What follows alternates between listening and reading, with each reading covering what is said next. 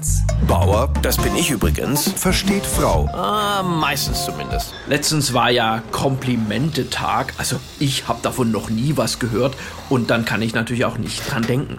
Frauen sind ja immer erstaunt, was Männer alles vergessen. Männer dagegen sind immer erstaunt, an was sich Frauen alles erinnern. Es war ja Gott sei Dank vorgestern noch der Weltfrauentag. Das heißt, ich habe meiner Frau einfach gesagt, dass ich meine Lobhudeleien aus ökonomischen Gründen zusammenlege. Aber einer Frau heute ein Kompliment zu machen, das ist schon eine Herausforderung. Es darf nicht zu schwülstig sein, aber auch nicht ganz emotionslos. Es sollte schmeicheln, aber nicht zu sehr. Also das richtige Kompliment zu finden, das ist für einen Mann so ein bisschen wie Topfschlagen im Minenfeld. Mein erster Versuch ging natürlich auch völlig daneben. Ich habe zu ihr gesagt, Schatz, du hast einen ganz tollen Mann.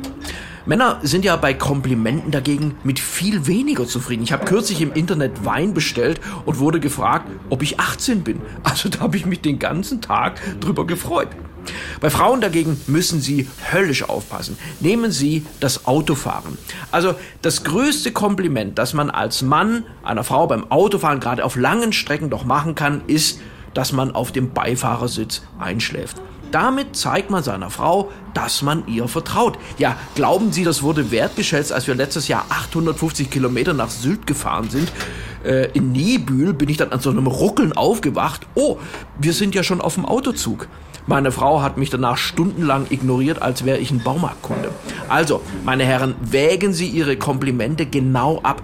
Sagen Sie besser nichts als das Falsche.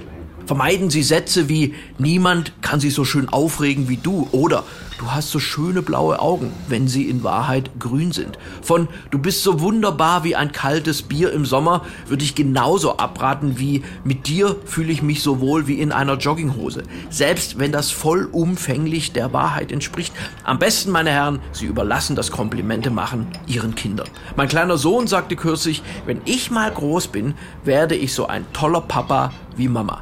Das fand ich jetzt wiederum nicht so witzig. Bauer versteht Frau. Auch als Podcast auf hr1.de. HR1, genau meins.